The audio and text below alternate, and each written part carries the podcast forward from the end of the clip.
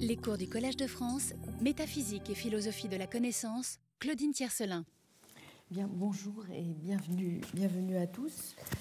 je, vous rappelle tout d'abord que après le cours, j'aurai le, grand plaisir d'accueillir au séminaire mon éminent collègue, le professeur Alain Berthoz, qui viendra nous instruire sur les relations entre la connaissance pratique et la créativité, donc entre simplexité et vicariance.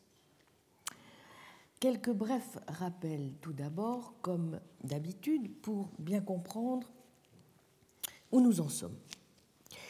La semaine dernière, nous avons rappelé les difficultés auxquelles se heurte l'anti-intellectualisme et commencé aussi à mettre l'accent sur certaines de celles que rencontre à son tour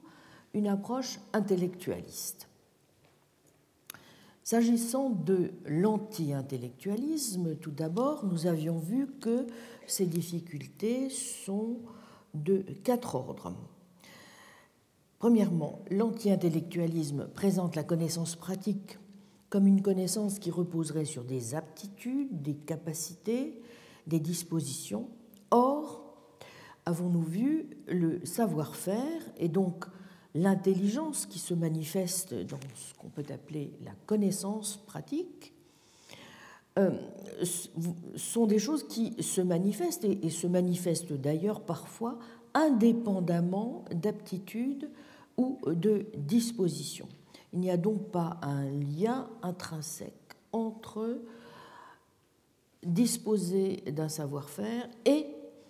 euh, disposer de telle ou telle capacité. D'une part, avions-nous vu, euh, en effet, on peut savoir faire des choses sans avoir soi-même l'aptitude ou la capacité pour cela. D'autre part, quelqu'un qui euh, serait, par exemple, chanceux, ou même dans certains cas parfaitement ignorant, peut se voir donc capable ou disposé à faire des choses qu'en toute rigueur, il ne sait pas faire lui-même. Par quoi nous avons vu qu'il est possible de mettre en œuvre des dispositions ou des aptitudes sans faire preuve d'intelligence, de talent, de sensibilité, euh, de manifester qu'on est en, quelque sorte malin. Ajoutons que même s'il est plus difficile de montrer euh, que la rupture entre les deux vaut dans l'autre sens, il peut aussi y avoir des euh, états euh, où on peut faire preuve d'intelligence et où il ne semble pas que l'on dispose de capacités particulières, en tout cas dans certaines conditions. Vous vous souvenez, c'était le cas que nous avions évoqué de celui qui, ayant perdu ses talents comme le moniteur de ski, le chef cuisinier, le musicien, peut continuer à les enseigner ou à transmettre son expertise. Mais Évidemment, si on peut montrer que l'intelligence se présente indépendamment d'aptitude et de disposition, alors évidemment, on ne peut en aucun cas fonder la première sur les secondes. Deuxième difficulté qui se présente à l'anti-intellectualiste, c'est celle qui a trait au rôle de la connaissance pratique et donc à l'intelligence lorsque celle-ci se manifeste dans des phénomènes qui doivent mettre en œuvre des actions intentionnelles particulièrement complexes. Et nous avions vu, au fond, il est quand même assez peu plausible de, euh, de considérer, ou en tout cas, on, peut, euh, on peut se demander comment, euh, pour effectuer certaines activités ou certaines actions particulièrement difficiles, subtiles, on pourrait tout simplement commencer à les effectuer si préalablement, n'est-ce pas, on ne faisait pas preuve d'un minimum d'intelligence. Et donc, l'anti-intellectualiste doit pouvoir expliquer, en tout cas la charge de la preuve lui incombe, pas, doit pouvoir expliquer euh, la possibilité qui est la nôtre d'effectuer des actions intentionnelles complexes alors même que nous ne sommes pas encore tout à fait aptes ou disposés, n'est-ce pas, à les effectuer. Troisième argument contre l'anti-intellectualisme, comment faire alors la différence, pourtant intuitive, entre ce que nous faisons comme euh, si nous étions dotés d'une sorte de don pratique, hein, de knack, quelque chose comme une forme d'aptitude inarticulée à manipuler le monde qui ne se situe pas à un niveau, en tout cas, suffisamment rationnel pour qu'on puisse le, juger ou l'évaluer de façon euh, sur un mode épistémique, et euh, d'un autre côté, ce qui relève plus volontiers justement de quelque chose que nous qualifierions d'expertise. Quatrième difficulté enfin, euh, et qui nous avait ramené aux arguments linguistiques des intellectualistes, est-ce qu'un anti-intellectualiste est capable de proposer euh, une forme de sémantique intentionnelle ou extensionnelle correcte des attributions justement de, savoir-faire et autres états d'intelligence euh, qu'il euh, veut pouvoir, qu'il doit pouvoir, n'est-ce pas, expliquer. Dans un deuxième moment, j'avais donc montré en parallèle qu'en dépit des remèdes apportés à ces carences de l'approche anti-intellectualiste, l'approche intellectualiste, donc selon laquelle la connaissance pratique serait une espèce de la connaissance propositionnelle, même si dans l'optique en tout cas que nous avons vue, je le répète, elle n'est pas totalement réductionniste. En tout cas, cette approche intellectualiste n'était pas elle non plus sans défaut, et c'est ce que j'avais montré en rappelant que ces objections étaient au moins euh, au nombre de cinq qui avait trait, premièrement, donc à la nature linguistique, tout d'abord, des arguments invoqués et à certaines analyses allant de pair avec eux, comme ceux en particulier relatifs aux problématiques mode de présentation pratique que nous devons, n'est-ce pas, à Stanley et Williamson, des difficultés qui avaient trait en deuxième lieu de façon assez générale, n'est-ce pas, euh, au bien fondé ou non des critiques adressées par les intellectualistes aux arguments anti-intellectualistes de Rai lui-même. Euh, ne lui font-ils pas en vérité un mauvais procès, en particulier euh, par une vision étriquée qui serait la leur de la relation que fait Ryle entre savoir-faire et aptitude, ou vision étriquée encore, plus généralement cette fois, de ce que recouvre le terme même d'aptitude ou de talent. Hein. Des objections liées en troisième lieu au caractère peut-être limité encore du recours aux arguments linguistiques eux-mêmes, qui ne toucheraient en rien ou pas assez à la question, selon certains décisive, de la nature, n'est-ce pas? Donc question plus métaphysique de la connaissance pratique, mais aussi à celle des relations entre connaissances pratiques et euh, entre la connaissance pratique, nos intentions et nos actions. Des objections émanant plus directement alors, et en quatrième lieu, de certains représentants plus favorables à une conception du savoir-faire comme affordance ou savoir incorporé, cognition située, conception très présente dont nous allons parler aujourd'hui dans la phénoménologie, ou chez des auteurs qui s'en réclament plus ou moins, comme Gibbons ou Alvanoe, et que l'on retrouve plus généralement dans certaines analyses menées en linguistique ou en sciences cognitives, concernant par exemple la nature de euh, nos compétences, comme euh, la compétence linguistique elle-même, ou bien concernant encore les, différences à établir, par exemple, entre ce qui relèverait d'un côté de la connaissance dite procédurale et de l'autre de la connaissance descriptive. Des arguments, enfin, donc en cinquième lieu, de nature plus directement épistémologique, euh, par lesquels on se proposerait alors de présenter la connaissance pratique, mais également la connaissance propositionnelle sous un jour qui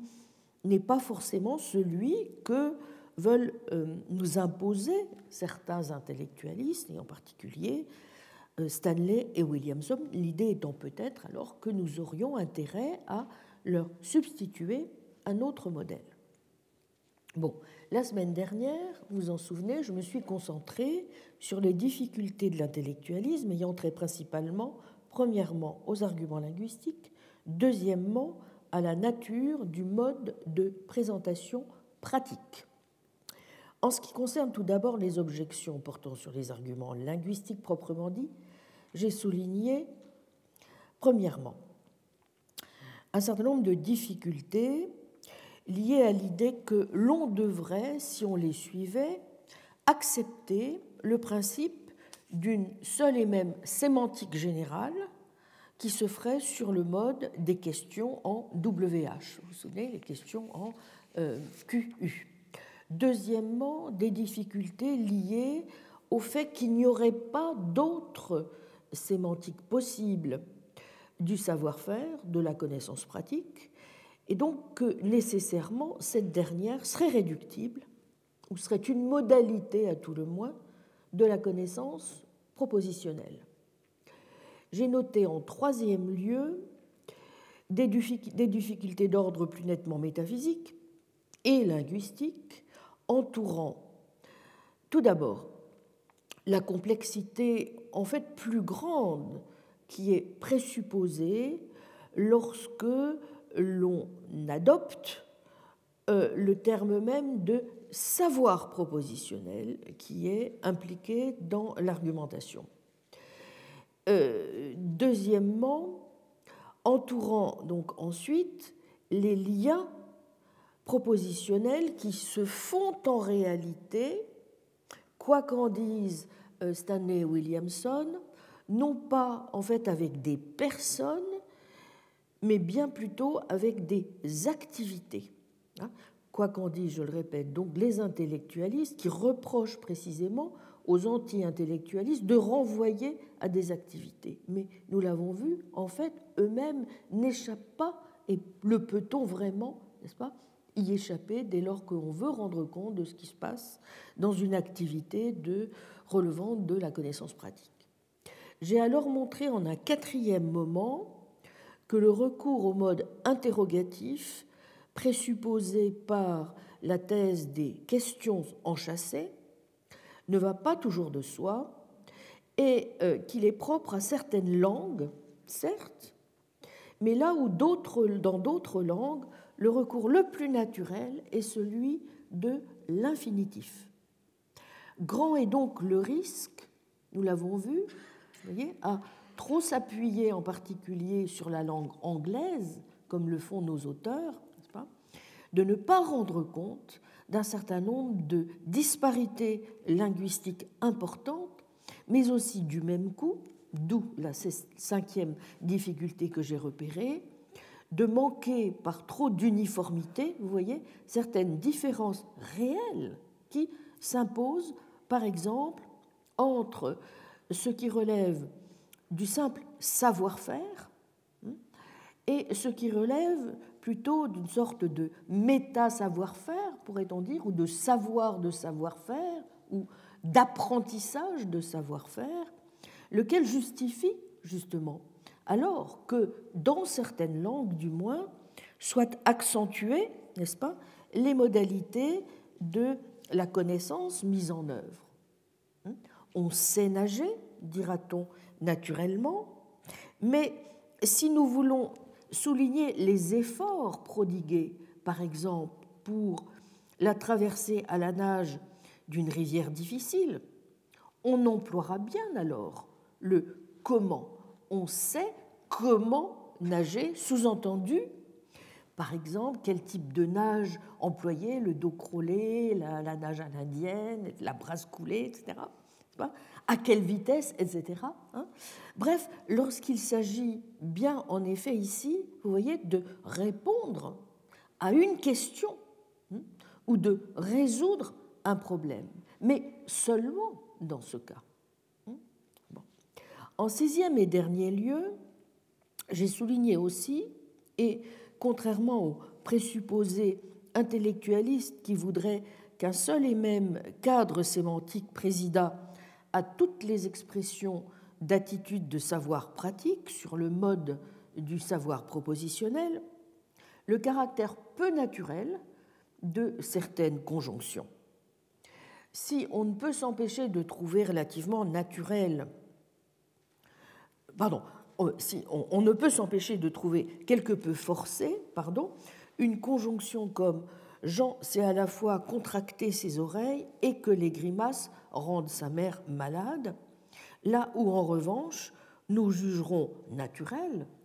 une conjonction comme Jean sait que Trotsky a été assassiné et comment il a été tué. Or, si nous faisons bien cette différence, vous voyez, c'est parce que nous nous attendons à ce que savoir comment il a été tué hein, soit bien l'annonce de quelque chose comme une connaissance théorique ou propositionnelle. Ce qui n'est pas du tout le cas, n'est-ce pas, de c'est contracter ses oreilles. De même, dirons-nous sans doute que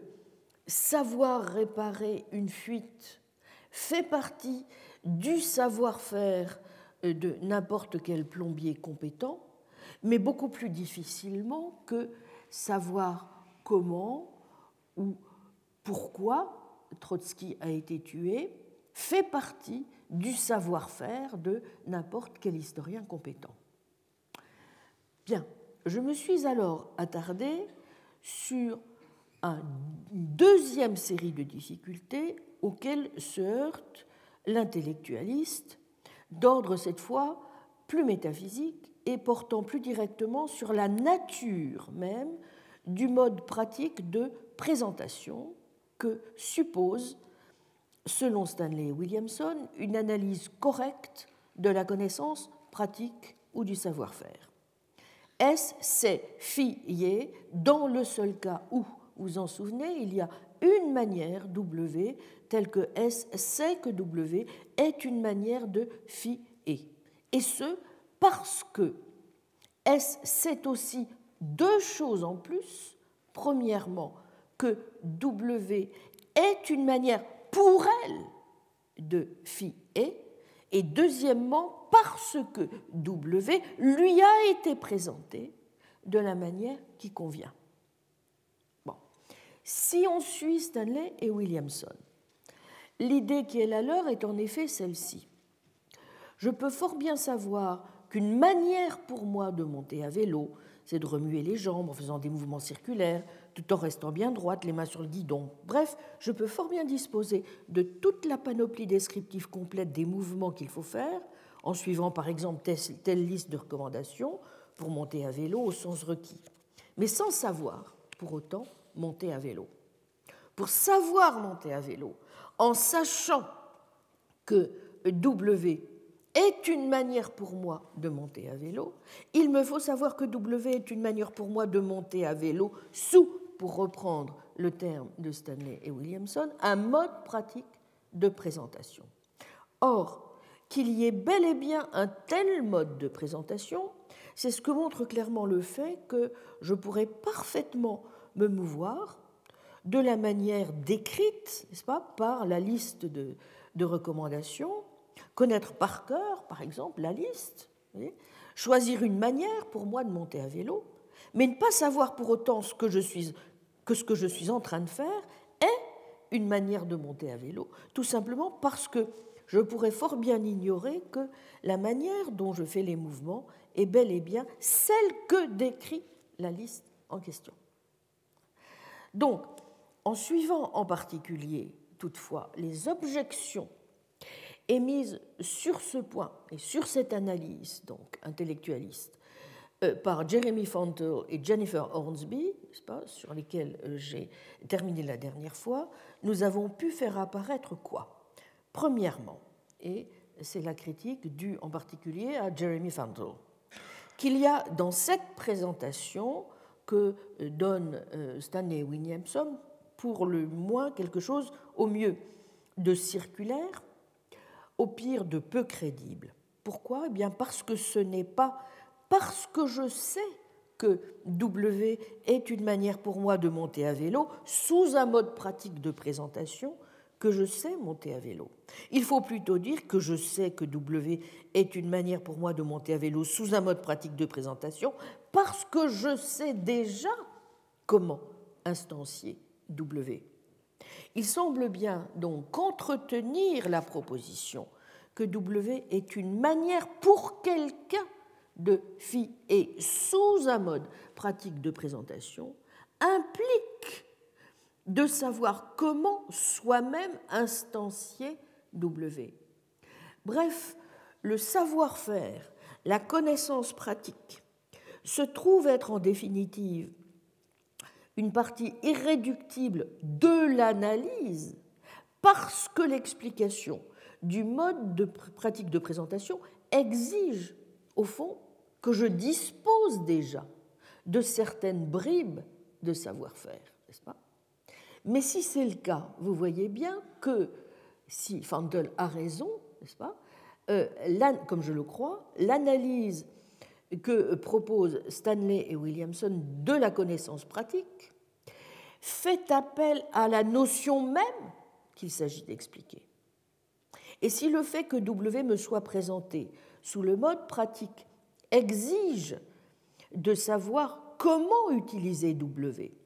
alors Stanley et Williamson ont en toute rigueur raison de dire certes que savoir monter à vélo exige de savoir sous le mode pratique de présentation que W est une manière de monter à vélo, mais ils ont tort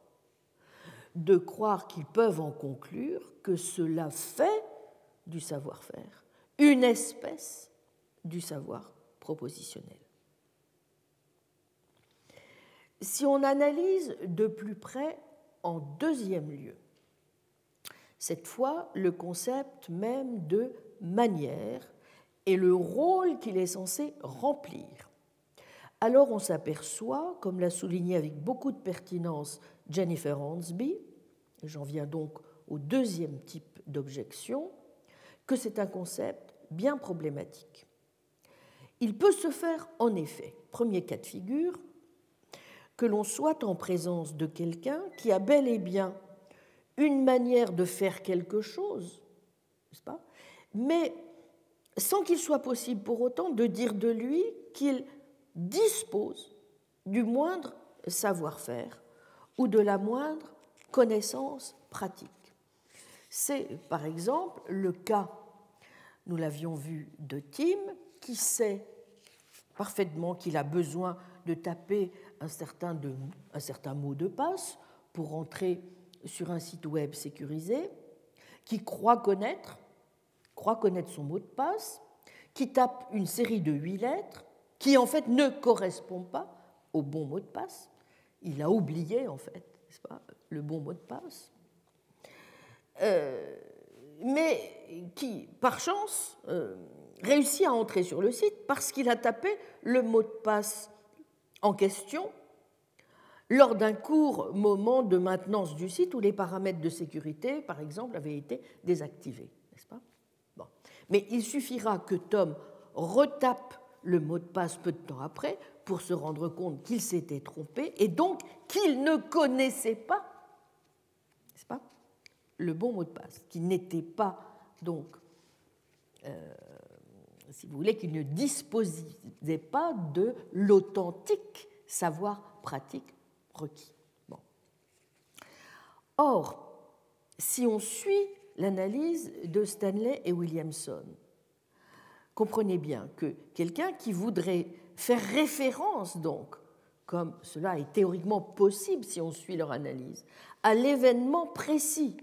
n'est-ce pas Au token événement, hein, au token event, hein, à l'événement précis où Tom a entré sa série de huit lettres et qui montrerait par là une manière d'entrer sur le site web, et une manière correcte, vous voyez, puisque ça a marché, pas hein Bon, ne montrerait pas que l'on a ici affaire à une manière que connaît quelqu'un d'entrer sur le web. Puisque aucune connaissance pratique réelle n'est ici en cause. Les manières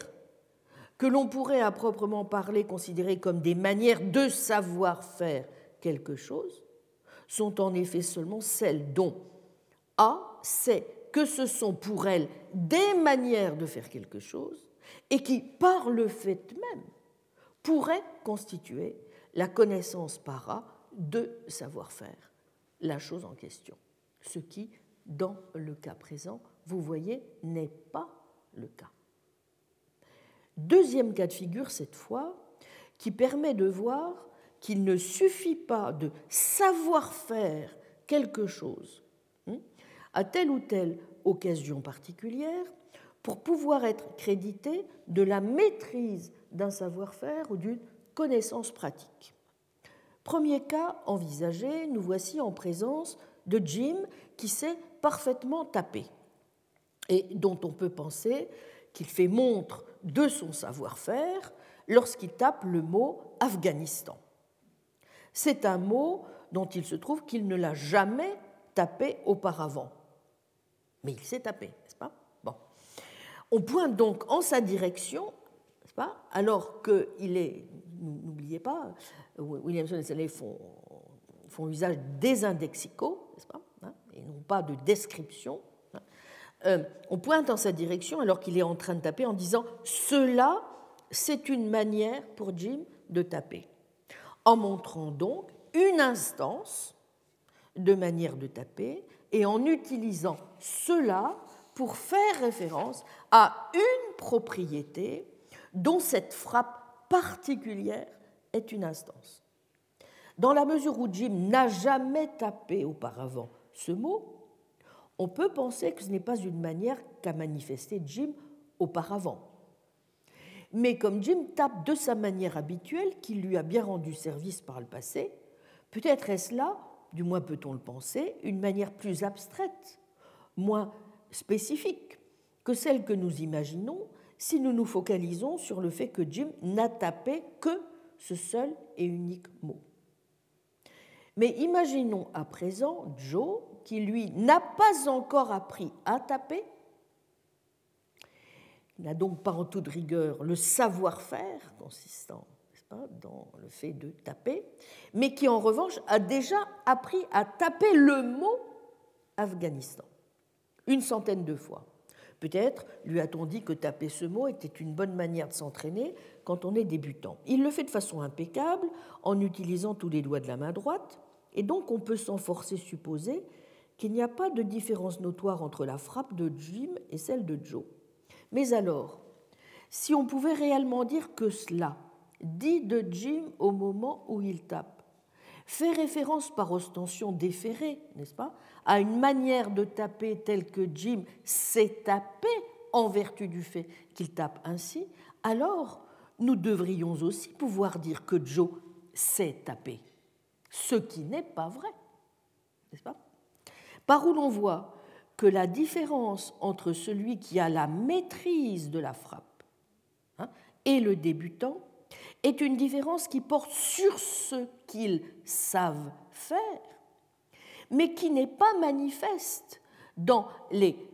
événements singuliers auxquels ils participent lorsqu'ils exercent leur connaissance. Dernier exemple, enfin, qui montre pourquoi des instances particulières de savoir-faire ne permettent pas de déterminer en quoi consiste au juste le savoir-faire ou la connaissance pratique dont quelqu'un fait preuve lorsqu'il manifeste hic et nunc,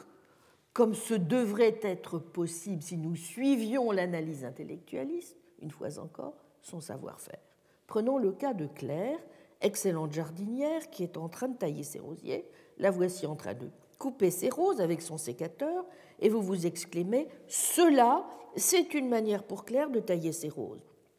Puis, la voici à présent en train d'examiner une plante pour déterminer où elle va bien pouvoir sévir ensuite. Vous vous exclamez de nouveau Cela, c'est une manière pour Claire de tailler les roses. Les manières par lesquelles vous dénotez vos cela successifs ont très peu à l'évidence en commun. Lorsque vous dites le premier là, la main de Claire est en mouvement. Lorsque vous dites là, une deuxième fois, la main euh, Claire est en train cette fois de froncer les sourcils en se demandant ce que va bien être l'étape suivante. Or, chacune de ces instances de taille de rose devrait en toute rigueur pouvoir tout aussi bien montrer une manière de tailler les roses que connaît Claire. Bref, s'il est démonstratif cela, dans tous ces exemples, se comportait comme il le devrait, si on voulait pouvoir rendre compte de ce que veut dire savoir faire quelque chose. Alors il devrait aller de pair avec des manières de fi et telles que le fait pour une personne donnée de savoir que ce sont pour elle des manières de fi et reviendrait pour elle à savoir fier. Or, on le voit bien, dans les exemples de la frappe du mot Afghanistan, ce sont bien deux types différents de savoir-faire ou de connaissances pratiques qui sont exercés. Jim sait taper, Joe sait taper Afghanistan. Mais une seule et unique manière, la manière dont tous deux ont tapé. Dans le deuxième exemple, en revanche, il n'y a qu'une sorte de connaissance pratique, qu'une sorte de savoir-faire qui est exercée. Claire sait tailler les roses, mais que Claire exerce de deux manières évidemment très différentes. Dans un premier cas, en remuant la main, dans le deuxième, en déterminant ce qu'il convient de faire ensuite. La conclusion qui s'impose est donc la suivante. Savoir fier, contrairement à ce que prétendent euh, les intellectualistes, en tout cas de type Stanley Williamson, ne peut pas s'entendre pour une personne A comme le fait pour elle de connaître une manière de fier si les manières sont des constituants de propositions telles qu'on puisse les utiliser en disant comment A est en train de fier à telle ou telle occasion. Auquel cas l'analyse que tous deux proposent de la connaissance pratique, dans une sémantique qui s'inscrirait dans le cadre de questions enchâssées, ne remplit pas ses promesses, elle ne nous livre pas l'analyse que nous sommes en droit d'attendre des attributions de savoir-faire. Mais ceci nous permet peut-être de voir déjà ce qui cloche au fond dans une analyse de ce genre et pourquoi elle ne peut pas, in fine, se faire en termes exclusivement propositionnels. Il y a à cela deux raisons plausibles. La première, j'en avais dit un mot pour finir la dernière fois, est intuitivement qu'on ne peut penser que ce que connaît quelqu'un, que l'on est prêt à... On peut penser que, pardon, que ce que connaît quelqu'un, euh, que l'on est prêt à accréditer d'une connaissance pratique ou d'un savoir-faire, doit être en quelque façon d'ordre générique. Et c'est la raison pour laquelle on ne peut pas saisir quelque chose de ce type en citant simplement tel ou tel événement, instance, occurrence particulière à l'occasion duquel la personne se trouverait être en train de faire telle ou telle chose. Le caractère générique de ce qui est connu pratiquement explique pourquoi Ryle et tant d'autres philosophes pensent que lorsque l'on sait faire quelque chose, on entretient avec son savoir un lien qui a toutes les apparences de la généralité. Savoir faire quelque chose, ce n'est pas connaître une proposition vraie, à l'occasion de telle activité ou de telle action particulière. C'est être dans une relation de savoir-faire avec une activité ou un type, mais non un token d'action. Et c'est du reste la raison pour laquelle ce ne sont jamais des événements, mais plutôt des processus que l'on met en avant pour identifier la connaissance pratique lorsque celle-ci s'exerce, et qui explique aussi que Ryle parle lui-même de la connaissance pratique comme d'une disposition, je le cite, dont l'exercice est indéfiniment hétérogène. Mais ceci nous permet alors peut-être de voir aussi pourquoi, en deuxième lieu, une analyse purement propositionnelle de la connaissance pratique ne peut pas marcher jusqu'au bout. Ce que l'analyse de Jennifer Hornsby a le mérite de mettre en lumière, c'est le fait sur lequel j'ai déjà eu l'occasion d'insister, en l'occurrence, que toute connaissance pratique manifeste les liens étroits, ou doit en tout cas pouvoir manifester, si elle est digne de ce nom, les liens étroits qui existent entre ce que nous faisons et nos intentions, nos raisons d'agir et nos actions. Sans doute n'est-on pas ici obligé, je m'empresse de le dire, car on est souvent tenté immédiatement de le faire, de souscrire à une approche nécessairement anti-intellectualiste si l'on veut rendre compte alors des liens entre nos volitions, nos actions volontaires, nos plans d'action, les efforts que nous prodiguons pour les mettre en œuvre, etc. Et je répète, la question reste toujours posée à ce stade hein, de savoir si nos intentions d'agir se fondent en dernière analyse sur des attitudes propositionnelles ou plutôt sur des aptitudes ou des capacités. Les actions intentionnelles sont-elles le produit des premières ou bien faut-il plutôt les concevoir comme des actualisations, n'est-ce pas, des secondes? La connaissance de ce que l'on fait, lorsque l'on agit intentionnellement, ce que l'on pourrait appeler la connaissance pratique du type de celle qu'évoque notamment Elisabeth Anscombe, en particulier dans son fameux livre Intention, relève-t-elle d'attitudes propositionnelles ou plutôt d'un certain type de pouvoir? Mais il n'en reste pas moins vrai, et sans qu'il me soit possible cette année d'entrer dans toutes les complexités entourant ces questions entre connaissance, intention et action, qui m'engageraient dans des, des questions très compliquées relevant plus précisément que de la philosophie de la connaissance ou de l'esprit, de la philosophie de l'action proprement dite, euh, il est évidemment tentant de suggérer,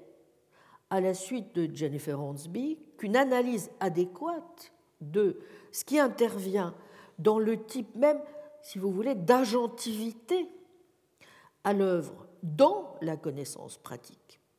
doit à un moment ou à un autre intégrer cette donnée que connaître de façon pratique, c'est nécessairement être, oserais-je dire, embarqué, en tout cas engagé dans des processus, des activités, j'y insisterai la semaine prochaine du reste, dans le modèle que je proposerai, ou de manière plus précise, un savoir agir qui, en raison même de sa généralité, justement, ne peut pas se réduire, en tout cas, à la seule connaissance de propositions particulières. J'y reviendrai donc dans le cadre de la synthèse que je vous proposerai la semaine prochaine, car c'est un aspect que j'ai toujours fait mien, c'est pourquoi je n'ai pas voulu y insister plus avant cette année, hormis les références que j'ai faites rapidement lors de la première leçon à Peirce et à Wittgenstein, que je fais mien dans ma conception de la connaissance en général, et je vous renvoie aux éléments euh, que j'avais dégagés dans le cours de 2011. Et donc, vous imaginez bien, a fortiori, dans la propre conception que j'essaierai de dessiner de euh, la connaissance pratique quand bien même il faudrait concevoir cette dernière, en dernière analyse, une fois encore, comme étant moins éloignée que ne le pensent peut-être euh, certains anti-intellectualistes radicaux du savoir théorique lui-même. Bon, J'espère justement pouvoir le montrer, que les choses sont moins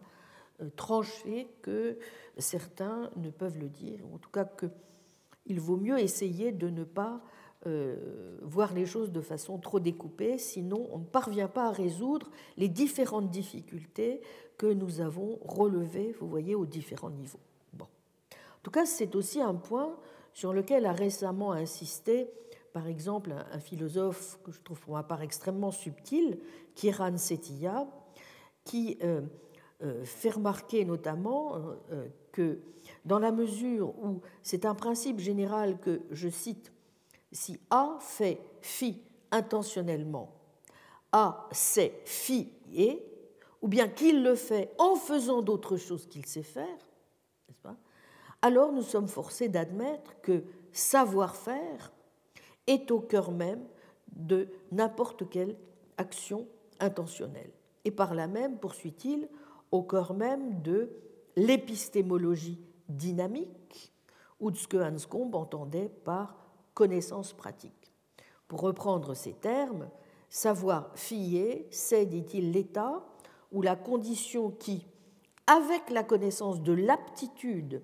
c'est-à-dire le savoir que si j'ai l'intention de fi et je ferai en fait ainsi,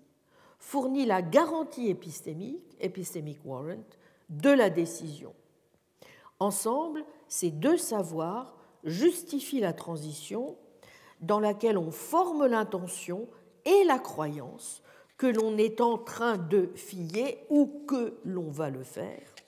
le savoir-faire jouant ainsi un rôle dans l'épistémologie dynamique, dans les titres que nous avons, entitlement, n'est-ce pas, à former et à réviser, c'est-à-dire les modes de justification si vous voulez, prima facie ou faible, hein, selon la théorie de l'entitlement en philosophie de la connaissance. Donc dans les titres que nous avons à former et à réviser des croyances. Cela se passe de façon continue dans l'exécution de l'action intentionnelle, si bien que le fait pour moi de savoir agir est constamment impliqué dans le savoir qui est le mien de ce que je suis en train de faire. Fin de citation. Toutefois, et même, vous voyez, sur si ce genre d'analyse, comme celui de cette IA euh, auquel je viens de faire référence, et euh, préalablement euh, l'analyse de Jennifer Hornsby, évidemment, ont le mérite de nous orienter vers une conception, vous l'aurez compris, de la connaissance pratique, qui semble intuitivement plus, ou en tout cas plus spontanément satisfaisante, ne serait-ce que parce que elle ne présente pas une image de la connaissance pratique qui serait totalement inerte ou qui serait simplement justement réductible à du pur instinct ou à un simple ensemble de trucs, vous voyez, dans lesquels nous ne pourrions à aucun moment repérer la moindre rationalité, voire la moindre trace même d'intelligence. Bien, ces analyses ne règlent pas, je le répète totalement encore, la question de savoir si sur le plan épistémologique, cela doit nous orienter vers une lecture plutôt anti-intellectualiste ou plutôt intellectualiste de la dite connaissance, tant que l'on n'a pas vraiment élucidé ce qui est à l'œuvre entre la connaissance pratique d'une part et l'action intentionnelle d'autre part. Ce pourquoi en particulier ces analyses ne nous dispensent pas, ne sauraient nous dispenser de réfléchir plus avant, et avant même que nous nous placions sur le plan du modèle épistémologique à suivre, donc que j'indiquerai la, la semaine prochaine, sur les éclairages que peuvent nous apporter sur ce point les sciences cognitives. Ces éclairages devraient, par exemple, nous concerner en premier lieu et de façon importante mais euh, nous l'avons vérifié lors du séminaire la semaine passée, certaines questions relatives à la nature de la connaissance pratique engagée dans la compétence linguistique, ou bien encore, ou en deuxième lieu, euh, elles peuvent, euh, ces éclairages peuvent émaner plus directement de ce qu'on pourrait appeler des lectures donc plus favorables à une conception de la connaissance pratique comme affordance ou savoir incorporé. Et donc je pense là à des arguments dont je vais, sur lesquels je vais revenir, comme ceux que l'on doit non seulement à la phénoménologie, mais aussi à des auteurs très inspirés de ce courant, comme Alva Noé, ou, euh, ou encore de ce dont nous a parlé Jérôme Dokish au séminaire, relatif à la cognition située. Quelques mots sur chacun de ces deux points. Et d'abord, quelques mots assez brefs sur la question que nous avons développée la semaine dernière au cours du séminaire, auquel je vous renvoie donc pour ceux qui n'y ont pas assisté. C'est là, vous vous reporterez à la vidéo de la séance, n'est-ce pas? Euh, C'est-à-dire sur la nature de la connaissance euh, pratique impliquée par la compétence linguistique. C'est évidemment un domaine fort intéressant pour apprécier la nature de la connaissance pratique, mais aussi pour tester les intuitions qui sont les nôtres en faveur d'une approche plus intellectualiste ou plus spontanément anti-intellectualiste que nous serions euh, tentés de proposer. Chacun, depuis les, en particulier les travaux de Noam Chomsky, s'accorde à reconnaître que la compétence linguistique met en jeu en fait une forme d'intelligence que la connaissance du langage dont fait preuve un locuteur ordinaire, en d'autres termes la connaissance qu'il manifeste dans le fait de savoir parler, est une connaissance de type factuel et que l'on ne peut entendre en des termes anti-intellectualistes. Faisant à l'évidence allusion à Ryle, Chomsky, l'auteur entre autres de la linguistique cartésienne, écrit que la possession de cette connaissance ne peut être assimilée à une aptitude à parler et à comprendre ou un système de disposition ou d'habitude. Il est impossible, pense-t-il, d'exorciser le fantôme dans la machine en réduisant en somme cette connaissance à des aptitudes, des comportements ou des dispositions. Mais chacun sait aussi, à l'inverse, et nous l'avons vu justement la semaine dernière, puisque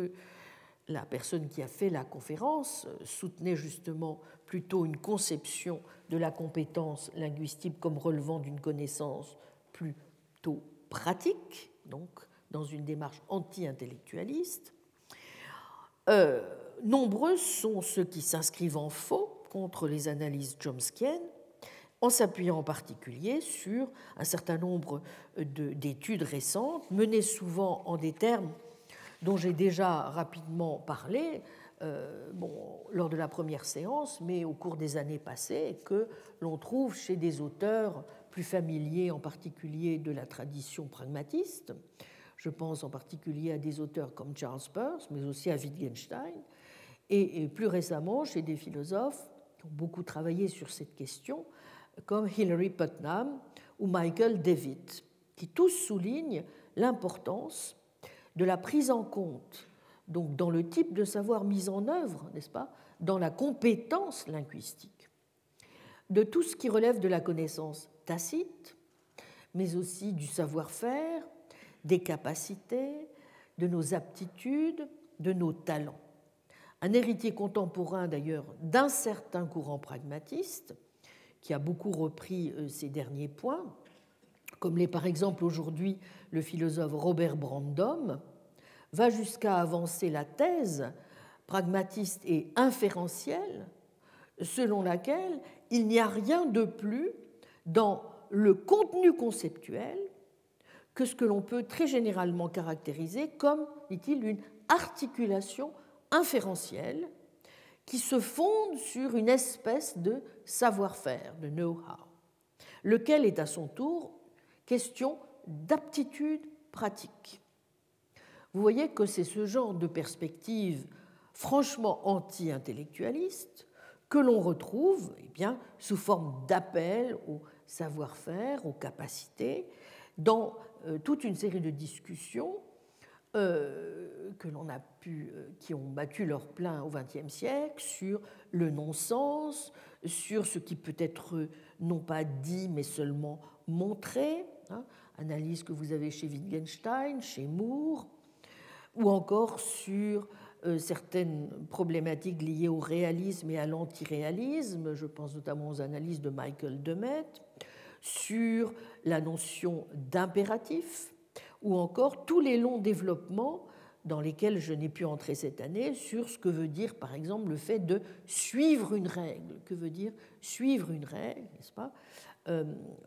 Abondamment travaillé par Ryle, mais aussi par Wittgenstein, puis par Kripke euh, euh, en particulier. Mais vous voyez, donc ce, sur quoi je voudrais donc aujourd'hui en tout cas insister, il, importe beaucoup de voir qu'ici comme ailleurs, et même si nos intuitions premières, et même ensuite un certain nombre d'analyses que je ne renie pas du tout, puisque pour certaines d'entre elles je les partage, n'est-ce pas et que j'ai même contribué à les faire connaître, bon, semblent plutôt aller dans ce dernier sens, bref, en direction d'une forme d'anti-intellectualisme hein, appliqué à la connaissance pratique dans le domaine même pas, de la compétence linguistique. Euh, je crois que, euh, avant de, trancher euh, la question, il importe de, trancher la question, en tout cas de savoir comment on rend le mieux compte de ce en quoi consiste la connaissance pratique sur laquelle repose la compétence linguistique est tout sauf simple. Et le mérite des analyses de Stanley et de Williamson est précisément de le rappeler, comme en témoigne par exemple le verdict qu'ils posent dans leur article de 2001 sur une analyse que propose qu'a proposé assez récemment Michael David dans euh, sa discussion de la compétence linguistique et dont l'un des enjeux majeurs est lui aussi de ruiner comme Ryle toute approche cartésienne qu'on pourrait en faire et selon laquelle, au fond, la compétence linguistique que l'on pourrait avoir par exemple euh, à propos d'un terme impliquerait la connaissance propositionnelle de sa signification. Selon David, qui pour ruiner cette thèse s'appuie sur la distinction rayléenne entre savoir propositionnel et savoir-faire, quelqu'un qui connaît le sens d'un terme sait utiliser ce terme avec une certaine signification. Mais une telle connaissance pratique ne garantit pas du tout à son utilisateur quelque connaissance propositionnelle que ce soit. Partant, selon David, je le cite, il n'y a aucune raison de supposer qu'une personne qui est compétente, s'agissant par exemple d'une phrase, donc qui a la capacité d'utiliser cette phrase avec un certain sens, doit par là même avoir la même connaissance, la moindre connaissance propositionnelle de ce qui constitue son sens. Fin de citation.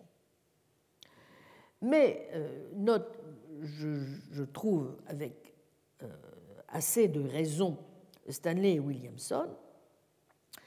il est exact que David et très souvent un certain nombre d'auteurs qui n'ont peut-être pas la finesse euh, et la rigueur d'analyse qui pouvait être celle d'un Wittgenstein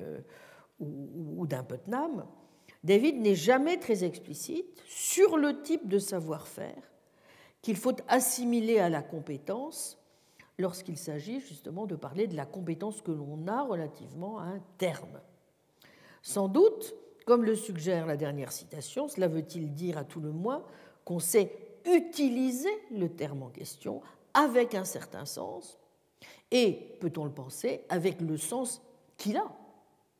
Mais si la compétence relative à un terme implique de savoir l'utiliser avec le sens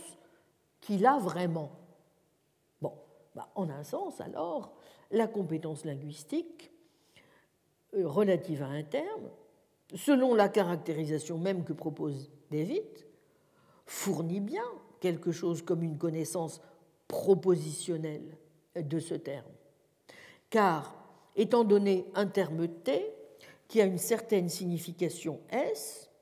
le fait pour X de savoir utiliser T avec le sens S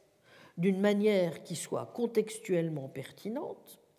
revient au fait pour X de savoir que W est une manière pour lui d'utiliser le terme T avec le sens S. Et donc, dans la propre caractérisation qui est celle de David, de la compétence, nous voyons qu'il est exactement engagé ou commis au même type de doctrine cartésienne que celle qu'il est censé vouloir en fait rejeter.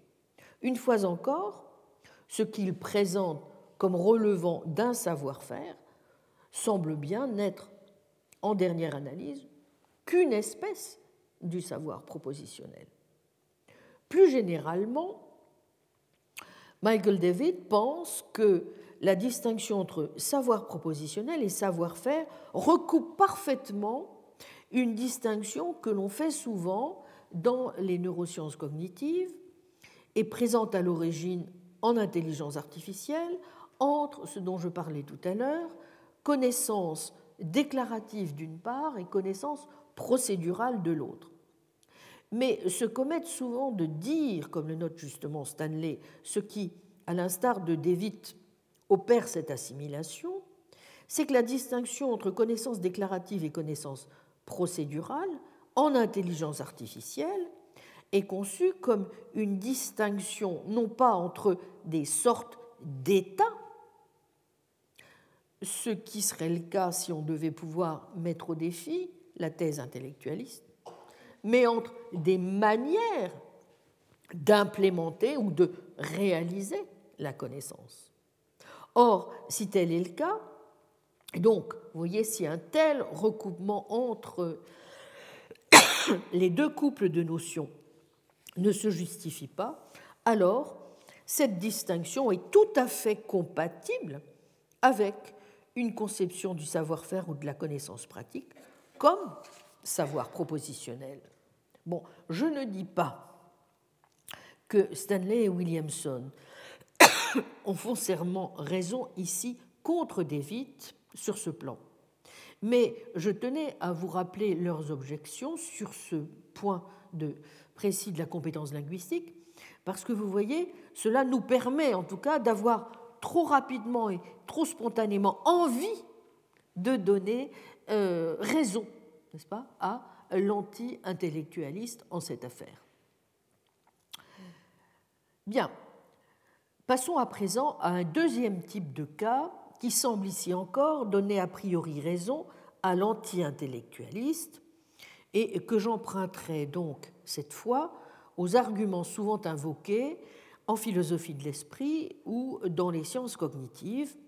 soit par ceux qui s'inscrivent dans la droite ligne des analyses railéennes, soit par les partisans d'une approche phénoménologique, ou par ceux qui, plus généralement, font appel à des concepts comme ceux de cognition située, ou qui veulent insister sur d'autres aspects à leurs yeux cruciaux de la connaissance pratique qu'ils jugent insuffisamment pris en compte, aussi bien dans l'approche intellectualiste, souvent assimilée par eux, mais à mon sens à tort aussi, à une approche foncièrement représentationniste, soit dans certaines conceptions trop mécanistes, comme celles qui ont pu prévaloir en intelligence artificielle, ou encore dans certaines approches physicalistes, réductionnistes de l'esprit, en n'étant donc pas assez attentive à certaines choses, comme par exemple le contenu non conceptuel de certains de nos états mentaux, leur aspect phénoménal et qualitatif, ou encore insuffisamment attentif à tout ce qui met en évidence les liens qui existent entre la perception et l'action. Bref, à une lecture de la connaissance pratique, ainsi que le préconise de fait Ryle et les anti-intellectualistes, comme activité, comme la mise en œuvre de nos aptitudes et talents divers, où se jouent nos perceptions, nos émotions, ou tout simplement notre corps. C'est ce dont nous parlera, je pense, tout à l'heure, plus en détail, précisément, Alain Berthoz. C'est le type d'argument que l'on trouve, par exemple, chez euh, le, philosophe Alva Noé, représentant éminent de ce genre d'approche et qui a violemment critiqué, vous vous en doutez, euh, sur cette base, l'intellectualisme dont font preuve à ses yeux Stanley et Williamson dans leur analyse de la connaissance pratique. Dans un article paru dans la revue Analysis en 2005, intitulé Against Intellectualism, Noé reproche ainsi, de façon générale, euh, aux deux auteurs non seulement de présenter une vision erronée euh, de ce en quoi consisterait pour Ryle la connaissance propositionnelle, qui ne se réduit pas pour lui en fait à la contemplation de propositions, mais plus encore de se limiter à une approche linguistique là où Ryle a en vue, du reste, quelque chose de différent. Et donc, de ne pas mesurer, au fond, l'ampleur exacte du problème qui touche à la nature même de la connaissance pratique, laquelle ne peut en aucun cas se réduire à des questions de sémantique. Noé insiste beaucoup sur, ce point. Il leur reproche ensuite de se donner au fond la part belle en choisissant des cas dont ils laissent accroire qu'ils engagent des savoir-faire. Vous vous souvenez de l'exemple notamment de digérer, n'est-ce pas hein, euh, Ou encore comme le fait de, par exemple, de quelqu'un qui gagnerait par chance à la loterie. Alors que de toute évidence, dit Alvanoé, de tels cas ne sauraient vraiment entrer dans la catégorie de ce que nous rangerions comme des exemples de savoir-faire ou de connaissances pratiques, si vous voulez, précisément parce que, dit-il, on voit bien que des cas de ce genre n'engagent aucune activité, aucun acte, aucune action digne de ce nom, laquelle suppose nécessairement, ne cesse-t-il de dire,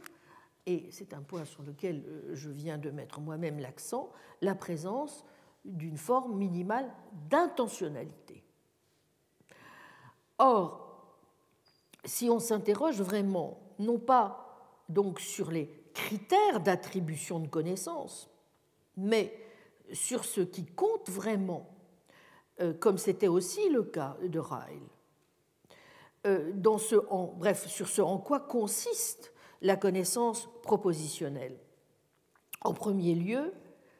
c'est là presque c'est là une chose qu'il est presque mission impossible de déterminer, contrairement à ce que prétendent Stanley et Williamson. Si l'on peut réellement euh, s'engager dans une activité qui manifeste un tel savoir sans entretenir quelque proposition que ce soit, comme ils le sous-tendent en critiquant Ryle sur ce point, euh, il est très très difficile de déterminer si c'est ou non le cas. Il ne voit pas que ce que Ryle a de toute façon à l'esprit, c'est bel et bien des activités ou des actions qui sont réalisées intentionnellement. Ce qui, je répète, ne peut être le cas de la digestion, prise pourtant comme exemple. Mais euh, Noé voit bien aussi qu'en fait, l'une des cibles principales de Stanley et de Williamson, c'est bien la thèse raélienne qui consiste à assimiler la connaissance pratique à la possession de certaines aptitudes ou capacités. Or, la question devient alors celle-ci qui, sur ce point, raison? Revenons sur le fait, souligné par Stanley et Williamson, qu'il est possible de séparer connaissance pratique d'un côté et de l'autre possession d'aptitude ou de capacité. Noé observe par exemple que s'il est vrai de dire de quelqu'un euh, qu'il n'a plus la capacité de jouer au piano peut-être tout simplement euh, parce qu'il se trouve qu'il n'est pas en présence en ce moment d'un piano sur lequel il pourrait jouer, ou encore euh, s'il est possible d'observer d'un pianiste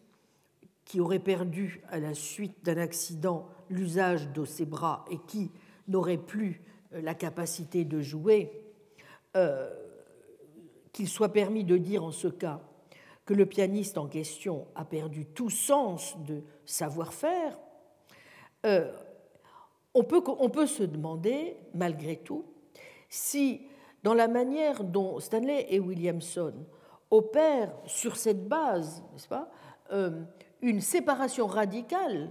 comme nous l'avons vu, entre les deux types de choses, posséder un savoir-faire et posséder une aptitude ou une capacité, est-ce qu'on peut jusqu'au bout, euh, demande Noé, pratiquer une séparation aussi nette? Parce qu'après tout, comment ne pas perdre au fur et à mesure euh, que l'on ne joue plus et l'aptitude et le savoir-faire, n'est-ce pas? Plus vous manquez à exercer votre capacité, plus il devient extrêmement douteux que vous puissiez véritablement non seulement exercer votre savoir-faire, mais même être capable finalement de l'enseigner ou de le transmettre. Est-ce qu'il ne faut pas justement envisager euh, qu'il y a un lien beaucoup plus étroit entre les deux choses, donc que ne semble vouloir, n'est-ce pas, le dire en opérant cette dissociation Stanley et Williamson? Est-ce que, au fond, les conditions mêmes qui rendent possible la mise en acte, enabling conditions, n'est-ce pas, euh, la, mise en capacité de, euh, de l'aptitude en question, ne sont pas telles que, n'est-ce pas, il soit très difficile en réalité de distinguer les deux choses. Et peut-être que si cette séparation est difficile, c'est parce que cela tient justement à trois caractéristiques extrêmement importantes des capacités elles-mêmes ou des aptitudes euh, que euh, distingue euh, Alvanoé et qu'il élabore de la façon suivante. La première caractéristique, c'est justement que nous, nous devons dire de nos capacités, de nos aptitudes, qu'elles sont incorporées qu'elles font corps avec nous, quelque chose embodied. C'est très difficile, à mon sens en tout cas, de traduire, de rendre vraiment ce terme de embodiment embodied. Bon. Incorporer ne me plaît pas trop, faire corps avec est un peu mieux, mais ça ne me convient pas dans tous les contextes. Bon. En tout cas, vous voyez, ce que cela veut dire, c'est qu'évidemment, nos capacités dépendent bien de notre nature corporelle. Euh, je cite ici ce que dit Noé, Seul un être qui dispose d'un corps comme le nôtre pourrait être un joueur de, piano. Euh, les chiens ne pourraient pas accomplir un tel exploit. Et quant aux chimpanzés, même s'ils disposent des mains pour accomplir la tâche, il leur manque le cerveau. Apprendre une nouvelle tâche, en outre, est quelque chose qui change notre corps. Euh, cela se produit de manière superficielle, comme dans le cas où le guitariste, par exemple, euh, se met tout à coup à avoir des callosités, ou bien que l'athlète se met tout à coup à, petit à petit, à acquérir des muscles, n'est-ce pas? Bon. Donc, il y a une sorte d'aller-retour, si vous voulez, entre l'exercice pratique et évidemment l'acquisition n'est-ce pas, euh, euh, de, nos capacités, de nos aptitudes corporelles. Et on le voit bien d'ailleurs, euh, de même que des changements qui interviennent dans le corps produisent véritablement des ruptures dans nos capacités, et, pas seulement de la manière, de, manière évidente, il est clair que par exemple, lorsque se, produit une amputation des bras, eh bien, cela conduit évidemment à des, phénomènes qui interviennent aussi dans les zones corticales et qui impliquent, mais je pense que le professeur Berthaud nous en parlera justement tout à l'heure, que nous soyons obligés à contraindre une certaine, un recablage, une certaine plasticité, une certaine justement euh, euh, flexibilité dans la manière dont nous nous ajustons ensuite à ces ruptures qui interviennent dans nos capacités, qui nous font peut-être justement jouer sur certains phénomènes comme la vicariance. Bien. Alors, donc, c'est, en tout cas ce qu'on explique dans le cas justement des phénomènes liés aux, membres fantômes, et c'est aussi la raison pour laquelle, euh, pour finir, le fait de perdre des bras euh, il y a de fortes chances, n'est-ce pas, que euh, cela nous conduirait aussi à la perte de notre savoir, du savoir impliqué dans le fait de savoir jouer au piano. Bien. Donc c'est parce qu'il y a ces allers-retours constants, vous voyez, entre l'un et l'autre, liés au fait que les capacités sont bien de l'ordre de choses qui sont en quelque sorte inscrites dans notre corps, n'est-ce pas, que euh, la séparation qu'envisage Stanley et Williamson, même si elle est en partie justifiée, ne peut peut-être pas aller au-delà d'une certaine limite. En deuxième lieu, les capacités ont pour caractéristique, observe Alvanoé, d'être situées, euh, au sens où, eh bien, tout simplement, les conditions de leur exercice sont bien quelque chose qui échappe ou qui est extérieur à l'agent. Vous ne pouvez pas jouer du piano si, ben, tout bêtement, vous n'avez pas accès à un piano. Et vous ne pouvez pas, pour reprendre l'exemple qui est le sien, faire du surf si vous vivez dans un plat pays où il n'y a pas des vagues assez hautes. Donc l'exercice de capacité pratique dépend donc non seulement de ce qu'elles font corps avec nous, n'est-ce pas, de leur embodiment, si vous voulez, mais aussi de ce qu'elles s'associent de manière accomplie et fiable avec le monde lui-même qui nous offre les bonnes occasions dans un système de ce que justement les philosophes qui insistent beaucoup sur ces aspects appellent dans un système d'affordance, hein, Gibson, c'est-à-dire qui nous offre, qui nous propose euh, un certain nombre d'occasions, euh, de possibilités généreuses, si vous voulez. Hein. Bien. En troisième lieu,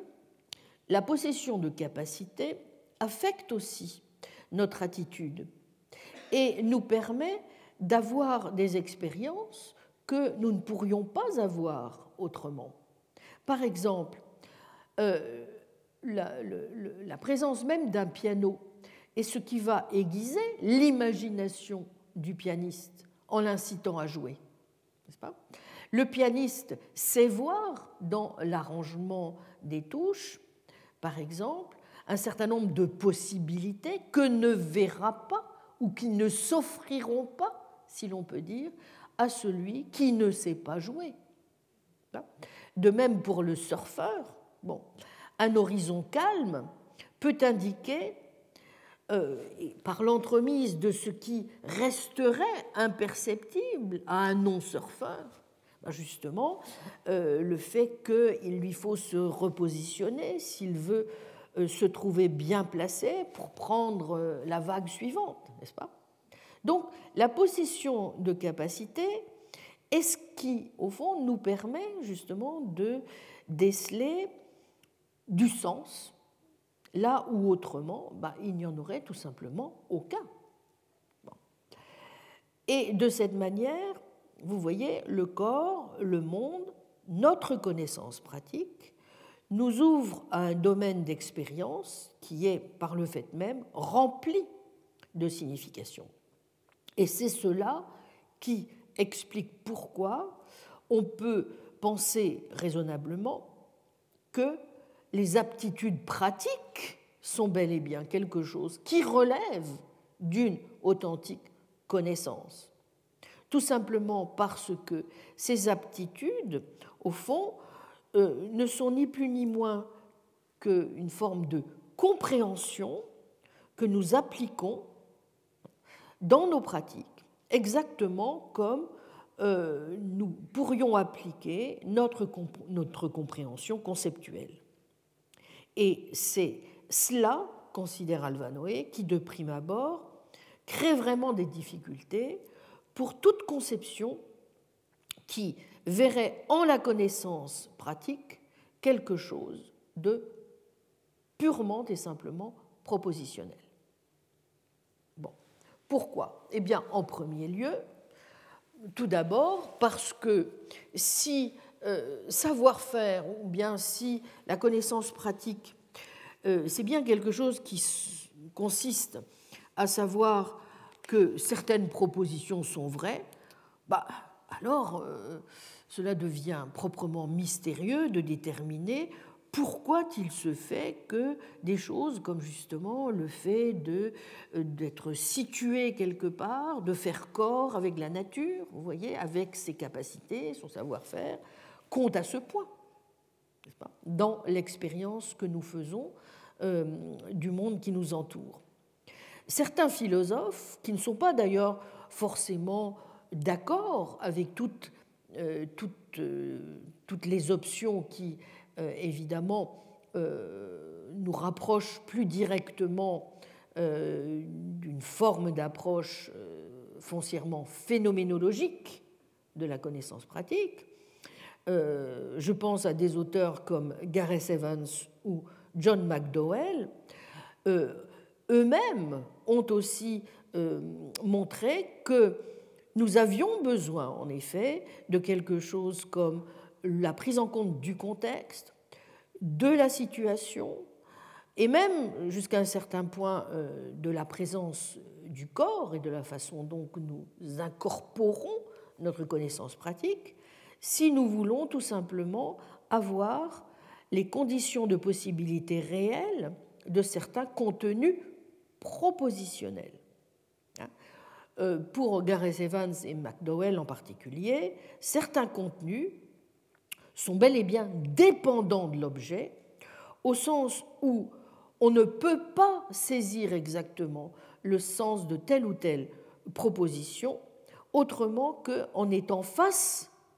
à l'objet lui-même. Hilary Putnam a beaucoup, pour sa part, insisté sur ce point, euh, euh, que ce qu'il appelle les relations causales, si vous voulez, entre euh, le sujet percevant, c'est-à-dire l'être doté, l'être de chair et d'os, n'est-ce pas, capable d'exercer ses talents de sensation, de perception, d'émotion. Donc les relations causales entre qu'entretient un sujet percevant et son environnement posent vraiment des contraintes à ce sur quoi portent les pensées. Donc il y a bien, c'est ce qu'on pourrait appeler une, forme de conception externaliste, si vous voulez, du contenu de pensée, euh, qui est quelque chose euh, sur laquelle même des philosophes qui ne sont pas a priori foncièrement acquis à euh, une perspective phénoménologique ont beaucoup attiré l'attention. Donc, si euh, ces analyses sont exactes, comme je le crois, il convient évidemment à Stanley et à Williamson, mais aux intellectualistes en règle générale, d'expliquer, n'est-ce pas, comment eh bien, le type de connaissance propositionnelle auquel se voit assimiler la connaissance pratique rend bel et bien compte, vous voyez, de, de ce rôle si essentiel que semble jouer à tous les niveaux de la connaissance. Donc, vous voyez, des choses comme le contexte, la situation, l'incorporation. Bien. Je dirais qu'en un sens, nous voyons que le rôle que jouent, euh, par exemple, les indexicaux dans le mode de présentation pratique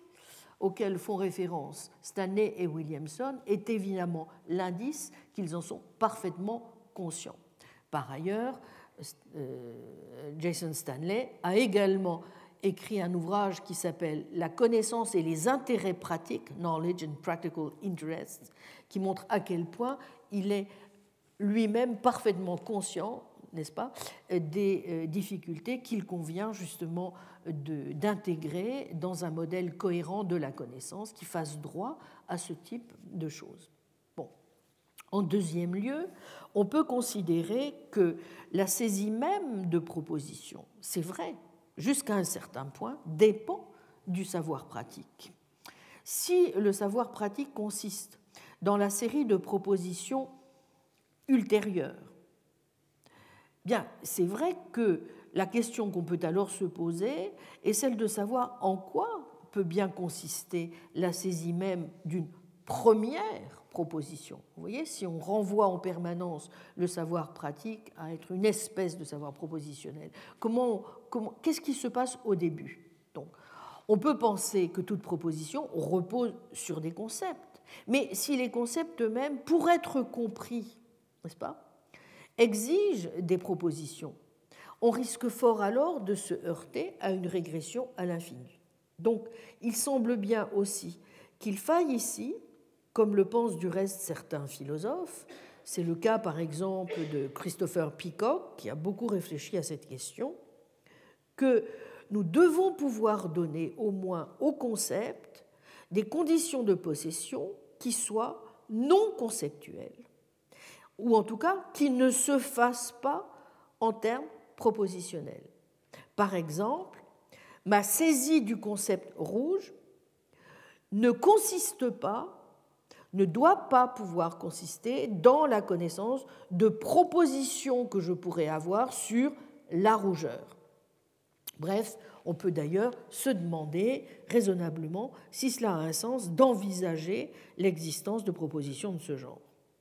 Ne faut-il pas plutôt dire que ma saisie de rouge consiste plus probablement dans la disposition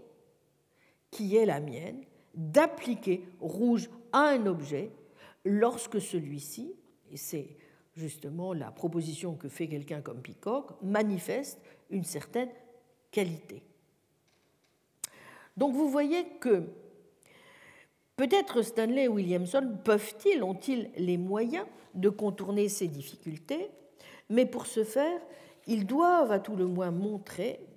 que le fait d'avoir la capacité de faire quelque chose ne consiste pas dans le fait de savoir faire cette chose, car ils pourraient alors admettre que le fait de saisir des propositions dépend de capacités pratiques de base, sans admettre que cela dépende d'un savoir propositionnel. Malheureusement, rien n'indique, c'est vrai, qu'ils soient prêts à effectuer cette séparation. Et c'est pourquoi Noé conclut pour sa part, dans le sens diamétralement opposé de celui de Stanley et Williamson, je le cite, Tout savoir propositionnel dépend d'eux et doit s'analyser en termes d'un savoir-faire fondamental. L'intellectualiste surintellectualise l'esprit. All knowledge that depends on and must be analyzed in terms of a more basic knowledge how. Intellectualism over-intellectualizes the mind. Bon. Que peut malgré tout rétorquer, ici encore, l'intellectualiste? Eh bien, de même que l'on peut contrecarrer une interprétation qui viserait à réduire la distinction entre savoir-faire et savoir propositionnel à une pure et simple distinction procédurale déclarative, en la présentant comme étant relative à différents types d'États, là où il s'agit en réalité de manières différentes de réaliser la connaissance, on peut aussi parfaitement, au fond, lire ce genre d'analyse sur les capacités et les talents incorporés d'une manière qui ne soit pas, comme je l'ai dit, forcément entièrement à l'opposé d'une lecture intellectualiste, même si l'on doit reconnaître que la plupart du temps, les analyses qui prennent appui sur les sciences cognitives sont presque toutes, par essence, il faut bien le dire, d'inspiration anti-intellectualiste. En tout cas, c'est ce qui explique pourquoi, par exemple, Stanley ne cesse de discuter différents exemples en s'appuyant lui-même sur les sciences cognitives et en cherchant du côté même des sciences euh, cognitives des arguments qui permettraient de montrer de quelle manière, n'est-ce pas, on peut parfaitement donner une lecture qui ne soit pas entièrement défavorable à l'intellectualisme pour rendre compte de ce qui se passe. Par exemple, euh, il prend à partie l'un des euh, défenseurs particulièrement âpres euh, de la thèse selon laquelle les capacités incorporées lorsque nous sommes absorbés dans leur mise en acte, in enacting them, j'ai cité Hubert Dreyfus, ont une espèce de contenu qui est non conceptuel, non rationnel, même si rationnel veut dire propre à la situation et non linguistique. Bon, ça, c'est ce que affirme euh, Hubert Dreyfus. Mais comme le note justement, en partant précisément d'une assertion de ce type, n'est-ce pas, euh, Stanley montre, à mon avis, euh, de manière assez juste, que après tout, bon, si, comme le soutiennent certains représentants des neurosciences cognitives, par exemple Reed ou MacLeod et Deans récemment, à savoir que la connaissance procédurale est une connaissance qui est de même non conceptuelle. Eh bien, admettons que cette thèse soit juste. Alors, quelqu'un qui voudrait, au fond, euh, appuyer ou venir en, appui, n'est-ce pas, de la, position même de, quelqu'un comme Dreyfus, eh bien, pourrait tout à fait trouver dans euh, la littérature des neurosciences de quoi établir que savoir comment faire n'est pas une sorte de connaissance propositionnelle si on part du principe que la connaissance procédurale est un savoir-faire. Mais si savoir-faire quelque chose consiste dans le fait d'avoir des représentations non conceptuelles, hein, alors sans doute Dreyfus aurait raison de dire que ce n'est pas une attitude propositionnelle, c'est plutôt une attitude qui se pose qui s'oriente vers quelque chose d'autre. En la circonstance, le contenu d'un état non conceptuel. Mais alors, en restant tout simplement dans la ligne argumentative, au fond, euh, en termes de contenu non conceptuel, si vous voulez, euh, d'une thèse ainsi défendue. On pourrait soutenir alors, premièrement, que les attributions de savoir-faire créent des contextes opaques. Deuxièmement, qu'en règle générale, il faut bien des concepts pour individuer des contenus de, ces états, n'est-ce pas, euh, en question. Troisièmement, et par conséquent, qu'il est faux de dire que le contenu de connaissances pratiques ou de savoir-faire impliqués est non conceptuel. Les contextes opaques, vous vous en souvenez, ou non extensionnels, sont ceux où la substitution d'expressions coréférentielles ne permet pas de préserver la vérité. Pas? Ce sont ces concepts qui, de façon caractéristique, sont créés par les verbes d'attitude propositionnelle, comme c'est le cas lorsqu'on croit que Hespérus est une planète, sans croire que Phosphorus fait référence à la même planète, bien que Hespérus et Phosphorus fassent bien, n'est-ce pas, référence à la même planète. Bon. Si l'on a besoin de concepts pour individuer les contenus d'état, alors, puisque l'attitude propositionnelle, qui est une croyance dans l'exemple Hespérus Phosphorus, crée un contexte opaque, alors cela veut bien dire que les croyances ont un contenu conceptuel. Par parité de raisonnement, si nous admettons que l'on a besoin de concepts pour individuer pas, le contenu d'état, alors si nous pouvons créer un savoir pratique analogue au cas Hesperus phosphorus, c'est-à-dire un contexte opaque, eh bien, en suivant l'argument, on est obligé de conclure que Dreyfus se trompe lorsqu'il affirme que le savoir-faire a un contenu non conceptuel et partant, lorsqu'il utilise cet argument contre l'intellectualisme. Même si, évidemment, on ne peut pas, jusqu'à un certain point, considérer que Stanley, en faisant cette analyse, ne truque pas un petit peu le jeu, dans la mesure où son argument contre Dreyfus ne peut évidemment marcher que si ce dernier, en quelque sorte, admet déjà la thèse selon laquelle ce que l'on sait faire, lorsque l'on sait faire quelque chose, c'est quelque chose que nous nous représentons de façon linguistique et qui entre dans le cadre, n'est-ce pas, d'une attitude propositionnelle. Or, cela revient bien à demander en même temps à Dreyfus d'accepter dès le départ ce qu'il ne cesse de refuser, à savoir que le savoir-faire est une attitude propositionnelle, ce à quoi, je le répète, il s'oppose farouchement. Néanmoins, il me semble qu'on pourrait, euh, vous voyez, essayer de formuler toute une série d'analyses plus conformes à une stratégie intellectualiste, par exemple en se tournant vers des notions chères à certains philosophes et remises au goût du jour dans les sciences cognitives, comme celles par exemple d'automaticité, de représentation tacite, en montrant que l'on aurait tout à gagner en fait en affinant ce qui se joue, par exemple, dans notre compréhension de ce qui est au cœur de euh, ce que Wilfried Sellard appelait euh, l'image manifeste et l'image scientifique du monde. Et je crois que nous, aurions tout à gagner d'étudier de plus près les liens qu'il y a justement entre nos notions ordinaires ou quotidiennes euh, de savoir-faire, de capacité,